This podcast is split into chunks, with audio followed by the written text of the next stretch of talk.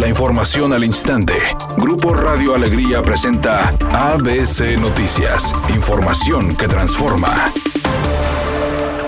Santiago Roel, fundador del semáforo delictivo y experto en temas de seguridad, señaló que es benéfica la despenalización para uso lúdico y recreativo de la marihuana. Sin embargo, no es una regulación plena. Además, dijo que para conseguir la regulación plena es necesario hacer una ley, eliminar los artículos de prohibición de la Ley Federal de Salud, así como un reglamento de cómo se manejará y ajustarlo de acuerdo a la realidad. Aunque reconoció que México dio un paso correcto, va tarde porque esta decisión debió darse hace años, debido a que en el país el mercado negro es el causante de la violencia y al regularse bajarían los homicidios señalando que en el país existe una sociedad conservadora que no se atreve a innovar. Respecto a los homicidios en México, dijo que este sexenio ha sido donde más se han registrado.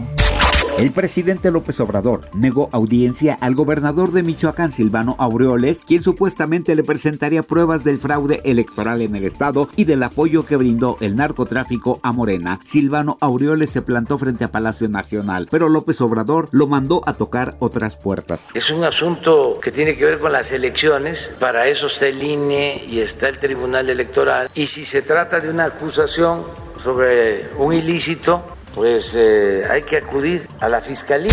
Nueve presuntos integrantes de la delincuencia fallecieron tras un enfrentamiento en el poblado Los Guerra, informaron las autoridades del gobierno de Tamaulipas y diversos medios de comunicación.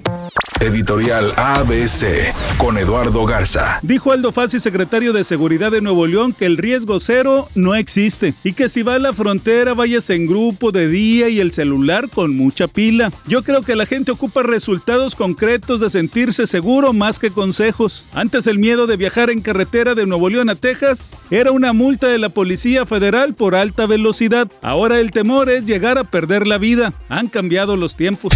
Feliz y muy consentido se la pasó ayer Chayán celebrando sus 53 años de vida. El boricua utilizó sus redes sociales para ir compartiendo poco a poco durante el día cómo iba su festejo y la celebración. Obviamente sus fanáticos lo apapacharon con mensajes dándole las gracias por su música y diciéndoles que ya quisieran muchos verse como él a sus 53.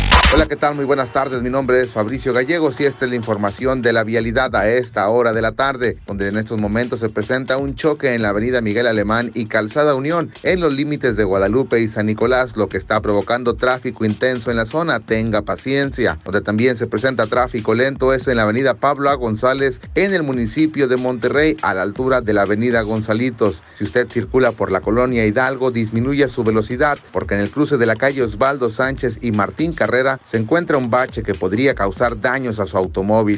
Es un día con presencia de nubosidad. Se espera una temperatura máxima de 30 grados, una mínima de 24. Para mañana miércoles se pronostica un día con presencia de nubosidad. Una temperatura máxima de 20 grados y una mínima de 20. La temperatura actual en el centro de Monterrey 28 grados.